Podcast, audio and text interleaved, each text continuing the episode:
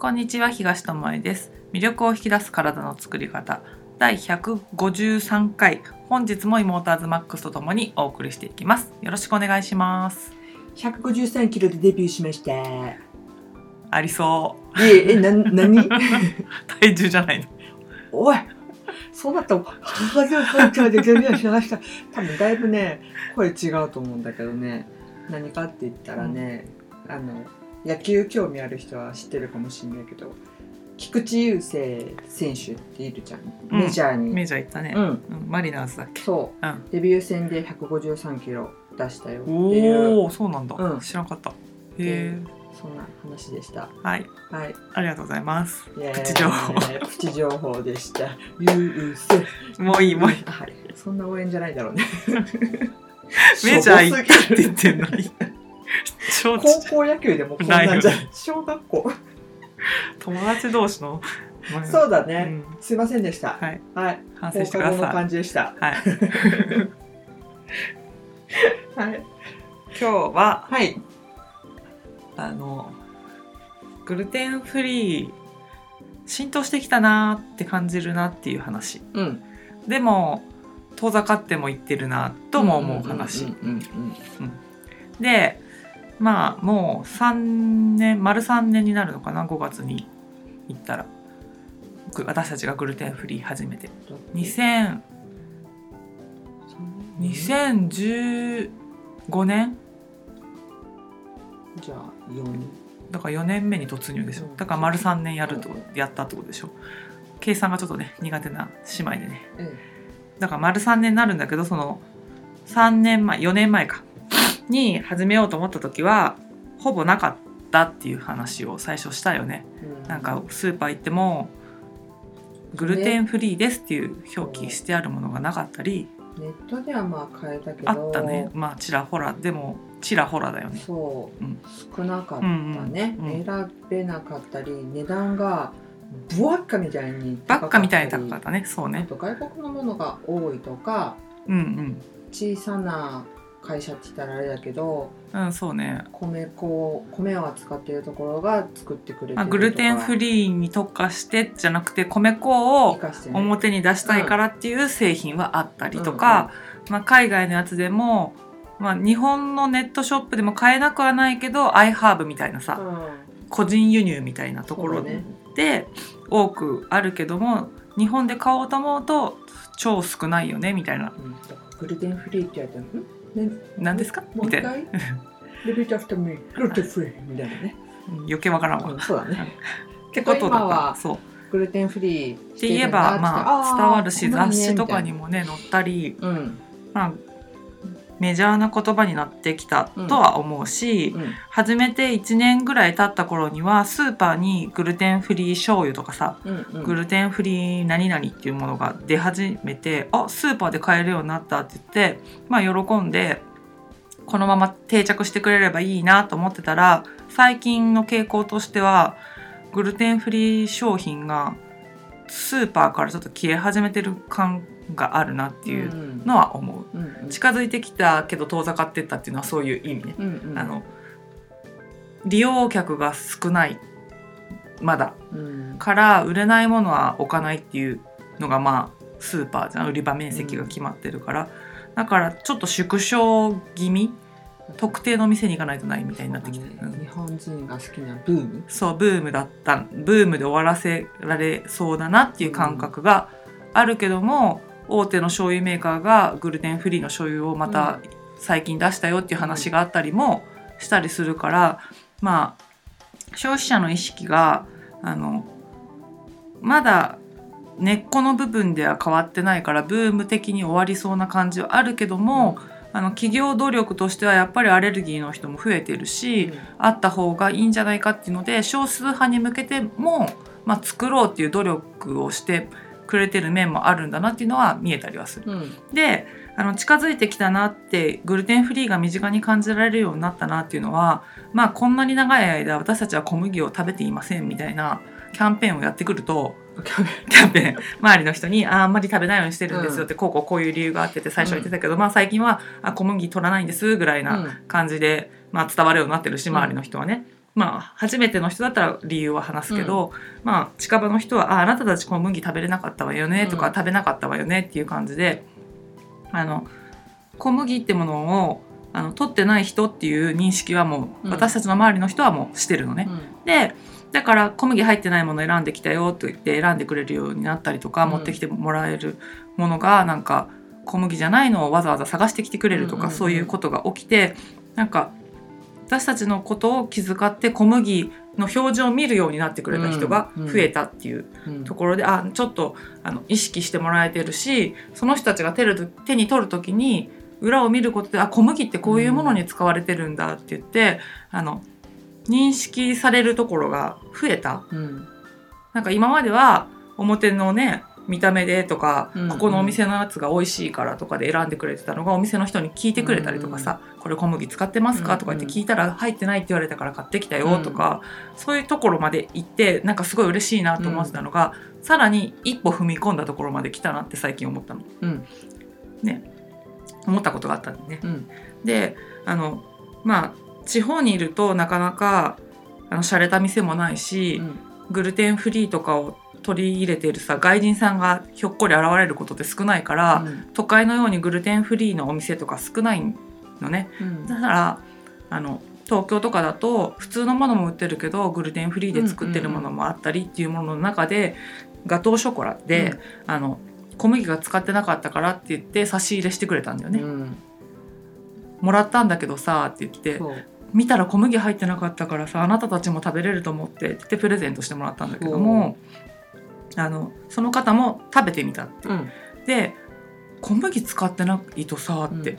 胃もたれしないのねって言われたんだよね。うんうん。そこがなんか一歩進んだなと思ったところ、その私たちが言ってることをあの体験してもらえたっていうか、感じてもらえたなっていうところで喋、ってるのもあのまんざらでもないなっていうか、人事として最初は取られて取られてたことが自分たちの口に入るところまで行ってそしてその後どうなるかっていうところまでをあのそうね。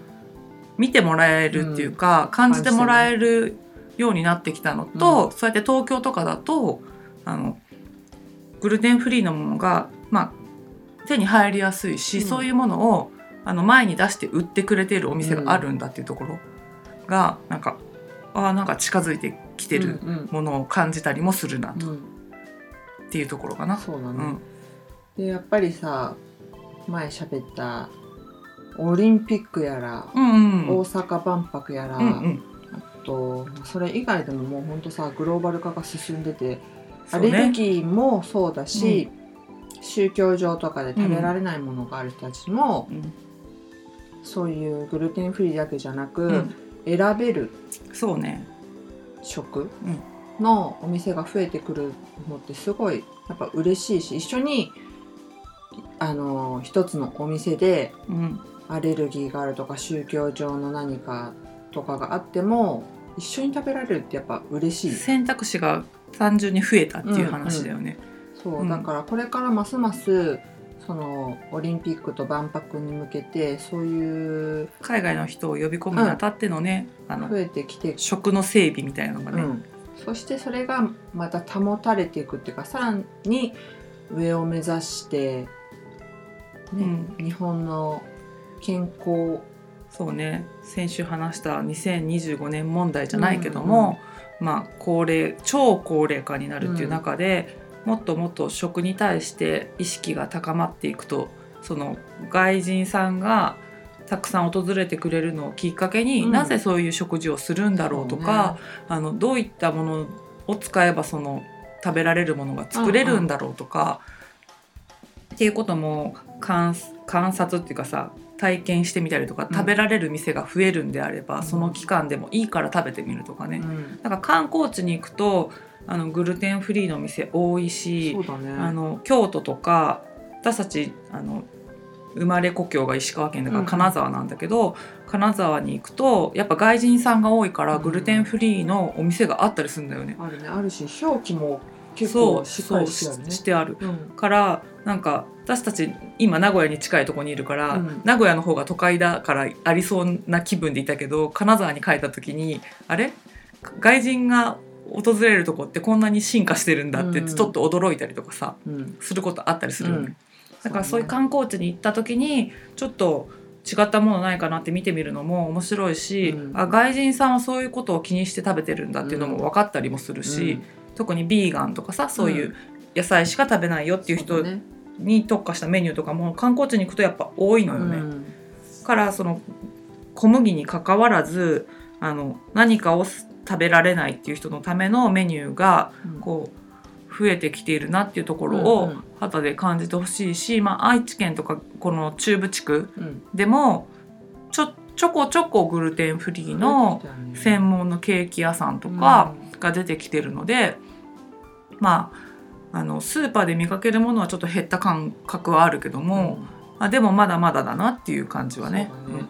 あと今今入りてここ数年入るのクラウドファンディングとかでもさ、結構グルテンフリーのうんそうだねお店をを。出したいとか立ち上げたいからとか商商品化するためうんうん。に資金が欲しいからっていうので、目にする立ち上がってたりそれが成立してたりね。目標額達成とかね、うん、そういうのでまた増えていくといいしそれを若い人たちが結構、そううん、だクラウドファンディング世代って言ったらおかしいけど、あのまあ、企業ブームも手伝ってっていうのもあるし、あのせっかくだったらより良いものを作りたいっていう人がクラウドファンディングとかさ、うん。やったりするじゃん。でそういうところで成立してその製品がねうん。作れる場が増えたり提供できる場が増えてってるっていうのはす素敵だなと思うし、うん。粉もん文化って言われるまあ大阪あの粉を愛するなんていうの？国じゃないや。県県民府民。だから、低いんだよね。あのねなんていうの？長寿長寿県の下の方なんだよね大阪って。そうだね。で粉もん食べてるところって結構最下位に近い方にいるっていうので、大阪もそれを見直さなきゃいけないねっていう話は前出てたんだけどもその粉もん文化だから何が悪いようじゃなくて、それをあの米粉でできないかって言って米粉のたこ焼きとかさ米粉のお好み焼きとかっていうのを前に出して売りに出てる店も出てきて最近ね、うん。増えてきてるんだよね大阪。そう。でそれが美味しいってうん。いう、食べてみたい。食べてみたいね。純粋に食べてみたい。そうやっぱプロがね焼く家で米粉でたこ焼きはしたことあるけどその胃もたれ具合とかお腹の膨れ具合とか全然違うしっていうのは知ってるけどもそのね大阪のあのうん。本場の米粉で焼いたたこ焼きはどんだけどうや美味しいねん。みたいな。そう。あとねそのどの職業でもそうだし、うん。どの食べ物でも一緒だとは思うんだけど、あるグルテンフリーのたこ焼き屋さんだったかうん。が書いてたのは、ただ単にグルテンフリーですっていうたこ焼きは売りたくない、うんうんどうせグルテンフリーにうんするって決めたんだったらもうとことん美味しいものを作る、うん。こだわり抜いて、うん。で意外とみんなやっぱり知らないのがたこ焼きとかお好み焼き自体はグルテン入ってるなって分かっててうん。も、醤油とかその上にかかってるソース、調味料にも入ってるんだよってい調味うところね。料に入ってるってことを知らない人がすごく多かったから、自分はもうもちろんそこも、こだわうん、って、グルテンフリーにしましたっていう、なんかそういうさちょっとしたこだわりっていうかうん、せっかくやるならっていうところもあるし、中途半端な知識でやっちゃうと米粉使えばいいんだろうってなるけども、グルテンフリーはって何なのかなっていうところを知ってやり始めた人はそこも分かってるから、うんうんうんあ調味料も気をつけなきゃいけないんだよって言って提供できるってことだよね。すごくそれもいいなって。そうだよね。そういうところから、あそうなんだって思ってもらえたらいいもんね。うんうん米粉を使ってりゃいいって話じゃないんだって。あ醤油にも使われてるんだ。あソースにも入ってるんだって言ってね、あの家に帰ってじゃあ表示見てみようかなってなるだけでも、一歩踏み込んだところに行けるじゃん。そう。うん。だからあのーこの前にお邪魔したお宅のおば様がうん。グルテンフリーしてるのを知ってて、うん。あのお菓子出したいんだけどさびっくりするぐらい小麦っていろんなところに入ってるねって言ってこれは大丈夫だよねってうん。実際目の前で、まあ、大丈夫そうなものをねそう何個かピックアップしてね、うんピックアップしてくれたんだけど、えこれも小麦って入ってんの？これも入ってんの？えー、ダメなんじゃんこれって。何個かうんうんダメ。ブッブっていうものがあったのね、う。ん、認識してないってことだよねだから。そう。うん。それソースとか醤油？とかも一緒じゃん、っていうぐらい本当なんていうの？認識せずに食べて。だから無意識で食べているってことをすごくそういう現場を見るとさ、自分たちも本当そうだったなって思うしね、うんそうだと思った今でも驚くことあるもんね。これに小麦そう。入る？どこに？みたいな。絶対大丈夫だと思ったのにダメだよお姉ちゃんみたいなこと結構あるからね。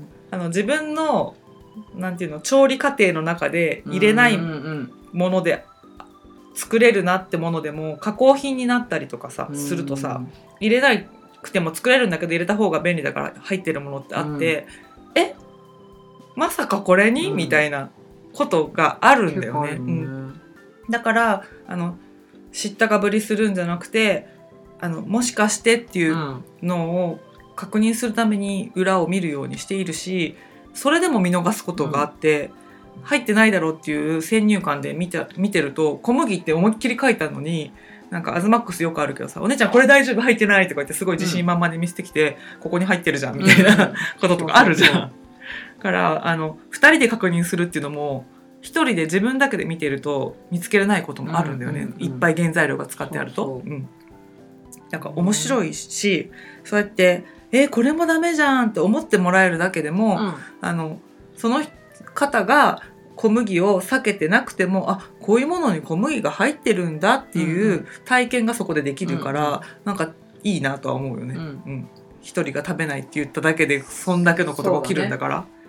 そう。私本当日々社会は変わってるからその、うん。グルテンフリー商品が増えるか減るかなんわかんないけど、うんうんここにはないって思ってたのにあったえめっり。ちゃあるやん。っていうこととかあの陳列棚が変わってて、うん。えーなくなってるじゃんって思ったらめっちゃ違うところにアレルギー分類みたいにされててあったりとかするし特設されてたりね。そう、ん。さっきの粉もん文化のうん。話じゃないけどそれもポンポンポンポンって最近うん。増えてるうん。みたいだから、グルテンフリーしてる人とかで若干諦めモードになる人とかいるじゃん、うんなんかやっぱり自分で作るのも買うのもうん。グルテンフリーって気だるさとか改善面倒くさくなっちゃっしたりね。にも、ううんん、関わらずなんていうの楽な方というかうん。に戻っちゃううんうん。いそうな人がちょろちょろ見かけるんだけど、やっぱそうじゃなくって、うん。自分の意識とか見方とか捉え方変えるとグルテンフリーってやっぱすごいその数年前に比べたらめっちゃ増えてるしめっちゃ手に取りやすくなってる。一回爆発的に増えた感覚があったから減って残念だなっていう感覚はあるけどもその私たちが始めた頃に比べたらもうめっちゃあるし本当ネットでも前だったらもうなんかすごい値段してたものがあれこんな値段で今買えるようになってるんだっていうものもあるからね、うん、し新しく開発されてさなんかあここんなの前なかったよなっていううん便利なものがあったりとかもするしね。うん。グルテンフリーの食材に関してもうんパンねうんだいぶ前に話したけど、パンって結構作りにくいんだけどそれも作りやすいようなうん、ものが、まあ、前からあったんだけどさらに手軽にねそう一般家庭でもって感じ。開発されて、前にそれが出てくるようになったから、うんうんすごくいいなって、そうだからアレルギーがあるないとかじゃなく、うん。あの自分の体にとって良いものを選ぶっていうことを常にやっていけたらいいなって。もちろんさアレルギーとか自分の体調に関わって困る人はさ取らないわけだからさ、それ以外の人をねあの別に食べても食べなくてもそんなに変わんないけどっていうんだったら食べなくても変わんないけどって思ってんだったら食べない方がいいってものがあるんだったら、うん。食べない方を選択してみませんかって思うんだけどもどうしても利便性を取ったり、うん。あの安価な方を取ったりするじゃない？しちゃしちゃうよね。わかります。うんうん。う、うん、本当あの特に忙しいからね現代人、やらなくてもいいことも含めやってるっていうのもあるけども忙しいから自分にかける時間をすごいすり減らしててうん。その食事一つ選ぶのにもああ面倒くさみたいな、うん。これでいっか。まあいっか。今日ぐらいいっうか、ん。を365日やってませんかっていうね、ところだと思うんだよね。でもあのちょっとしたことだけどそのガトーショコラに小麦粉使わずに作れるんだっていうことを発見してそれが食べてみたら胃もたれしなかったっていう、うん。ほんのちょっとしたことだけどそれを体感するだけであじゃあ次買うなら、胃もたれしない方がいいじゃんってそっちを選ぶと思うんだよね、うん。一回その体感してると。うん。うん、しかもさあの入ってても入ってなくてもそんなに食感変わらないし、うん。味もそんなにね違いがないとか、うんうん。逆に言えば小麦入ってない方が美味しいじゃんとかっていう体験をしたら、あ体も楽で美味しいんだったら、うん。これ多少あのおいせんしなくちゃいけなくてもうん。こっち買おうかなってなると思うんだよね。うん。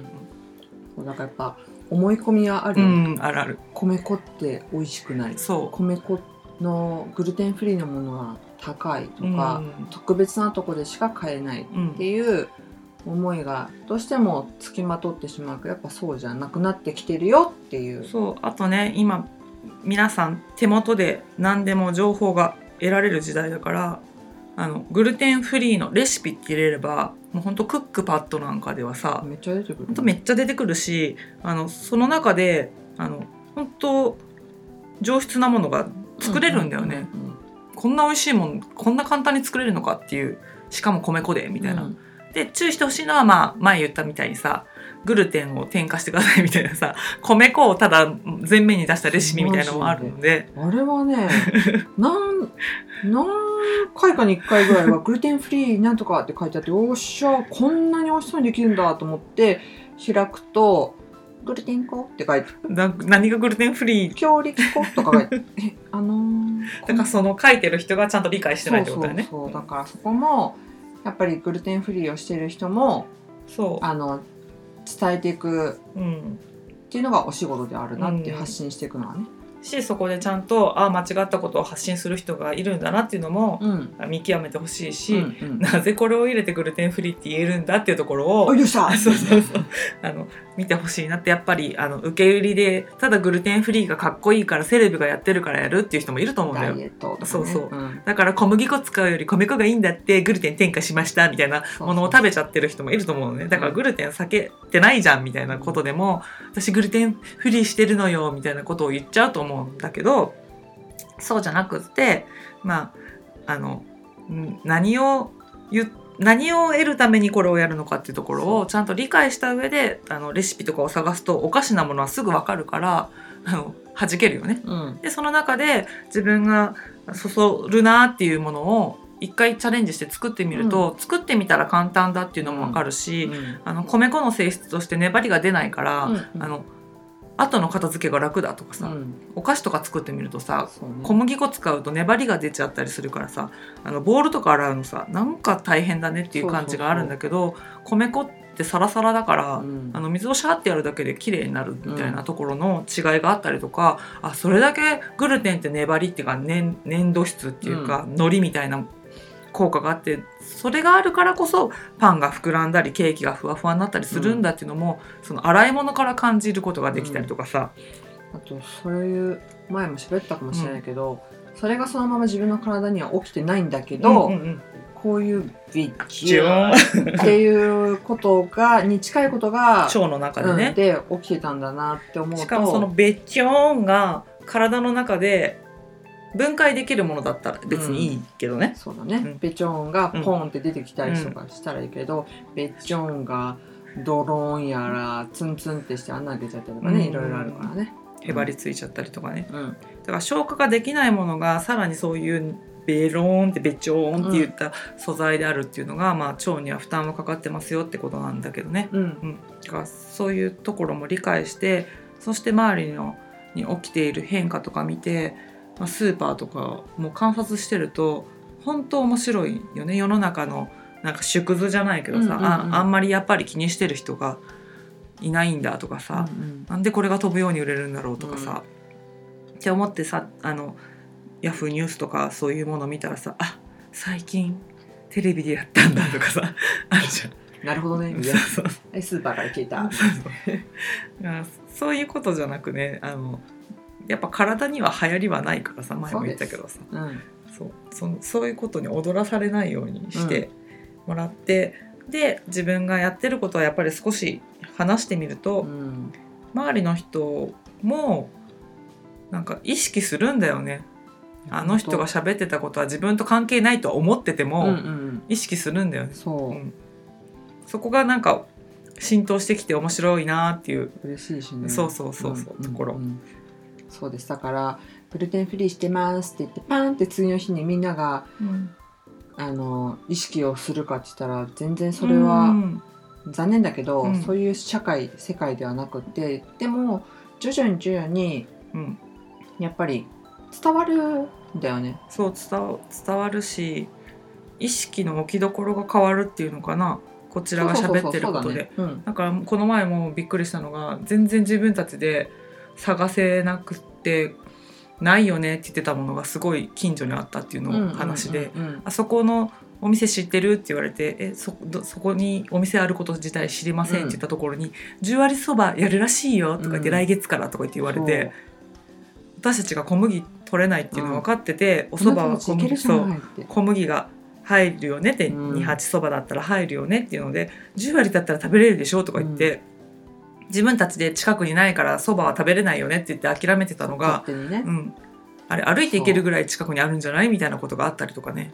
そう。だからそれもやっぱり思い込みでうん。勝手にシャットアウトして、うん、探しているつもりで探してなかったっていうね。探してなかったしそうやって他の人がうん、自分たちが見つけれない情報をそうそう。あの人たちは小麦を避けてる人だからって言って持ってきてくれる。うん。うん。です別にさ自分たちはさ二八そばでもいいのにさその情報をお店の人からもらった時にさあ伝えてあげようって思うっていうところまでつながっていくっていうのが、またすごいことだしそれを私たちが聞くことで私たちがまたグルテンフリーをやってる人に伝えていけるっていううんうん「十割のそば屋見つけたよ」みたいなので、いや素晴らしい伝染だよね。そうそうそう。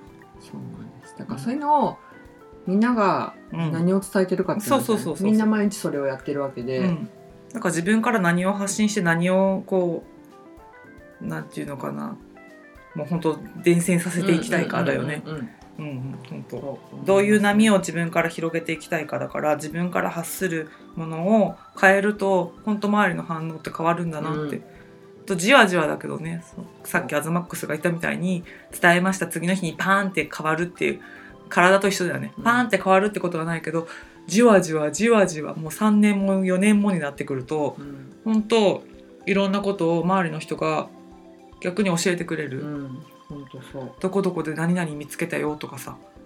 ね。どっかのメーカーがこういうの出したらしいよとかさ、うん。えー、私たち知りませんでした。みたいなね。ありがとうございます。そうそうそうそう。からあの目には見えないけど植物みたいな感じでさ、うん。根っこはどんどん地中にこう伸びていっててう、ん。である日気がついたらすごい大きな木になってたりとか綺あれと一緒か麗な花とか実がうんうん。そうそうなってん？バタフライ効果かとああ、うん。そうだね。そうそう。本当見えないところであの広がってってるよね、うん。で全然自分たちが思ってもいないところで今言ったみたいに芽が出て花が咲いてまたそこからさ花粉が飛んでとかさ、うん種が飛んでとかって知らないところにまた一つ木がこう生えていくわけじゃん。うん。だから自分が言ったところでっていう話じゃないんだよね。そうそう周りは変わってないかもしれないけど、うん。一見ね。うん。でも言わなかったら変わらないけど一言でも発信した時点で変わっていくことってあるなっていうのは、ほん。と長くやってきてもうずーっと同じことを言ってきて、うん。わーって感動することに出会える最近だなと思ってね、最近それがすごい続いた続いたね。これを聞いてやってる皆さんもきっとそう。そういう体験をされてるだろうしこれからますますそういう体験をされていくと思うので本当楽しんでうん。私たちが多分グルテンフリーをうん美味しくねえな。辛いな。こんな健康法。そう作るのもめんどくせえな。おい。みたいな顔してやってたら、まあ、そのバタフライ効果っていうのは違う効果になって、まあ、しんどそうなものが伝わるわな、うん。け健康なのかしら？あの人たちの心は？みたいな、ね、なっちゃうけど、まあ、自分で言うのもなんだけど楽しいし、うん。美味しくグルテンフリーっていう、楽しくないことやりたくないもんね。食事制限じゃなくて食改善うんうをん。していってるから、そうやってまたいろんな人がね楽しそうに美味しい情報をくれるんじゃないかなっていうのは、そうだね、うん、本当に食べることで体だけじゃなく人生も変えてやろうぜっていうところもあるし私たちはね、ね。うん。どうせ同じものを口に何かを食べなきゃ生きていけないのであれば未来、うん。そう。美味しい美味しいねって食べたものが美味しい結果になった方がいいじゃんっていうのが、まあ根底にあるからまあ探し求め続けるし、あのレシピだってどんどんどんどんあの変えていってね、うんうん。より良いものはできないかって言って楽しみながらやってるしね。う。ん。だからあのグルテンフリーは食事制限、小麦を制限するんじゃなくて、うん。食事改善だと思ってやってる人もやってない方も、そう。うん、でグルテンフリーに限らず自分があの体験してよかったとか思うことは、あの口に出して隣の人に一言言ってみるっていうのが、あのさらに自分の世界を自分らしい自分色に変えていけるものになるかなっていうのは、本当たった一つのね小麦っていうものをやめるっていうのを決意してから、あの人生変わったなと思うのの一つだよね、うん。発信してみたことによって周りの反応が変わってそしてうん。周りの人が言うことも変わってきてうん。みたいなので本当なんか一個当たり前になってしまってたものを変えてみるってこんなにもあの変わるんだ。うん。しかも長い年月かかっても変わってくんだっていうのは思そう。う、うん、だからやっぱり人生は自分で作るんだなってそうだね、うん。思ううんのでございます、そうね。はいなのであの今やって今すぐに変わることなんてあの元に戻るのも早いと思うのね、うん。だからあの長い時間かかってもいいっていう覚悟の上で、うん。あのいろんなことにチャレンジしてもらえたら諦めることもしないだろうし、うん。コツコツやることが苦痛でもなくなると思うので、そういったスタンスでやってってもらえたらグルテンフリーに限らず自分の人生がより良くなっていくんじゃないかなっていうところかな。はいということで今日は、まあ、グルテンフリーを長くやってきて周りの反応がさらに変わったぞっていうところを体験したっていうお話を、うん、粉もん文化の地域も変わってきたぞっていう。そう私たちが全然関わってない人たちのところでねそういうさ、なんかさもっと美味しく食べようよみたいなね、うん、いいよね、うん。勝手にもう仲間だよそう。そうそうそう。そうそうそうそう。そう。そういうことが起きていくし、そういうものを探し求めて食べに行くのもいいなとかうんさ、そうすごい思う、ね、そうそうそう、うん。なので。そう。皆さんもしましょう。楽しもうと思えばどういう状況からでも楽しみっていうのは探せるなっていうのを感じることかな。うん。ということで大阪にたこ焼きを食べに行こうみたいな、ねイエスそんな終わり、ということではい、今日はここまでです。ありがとうございましありた。がとうございました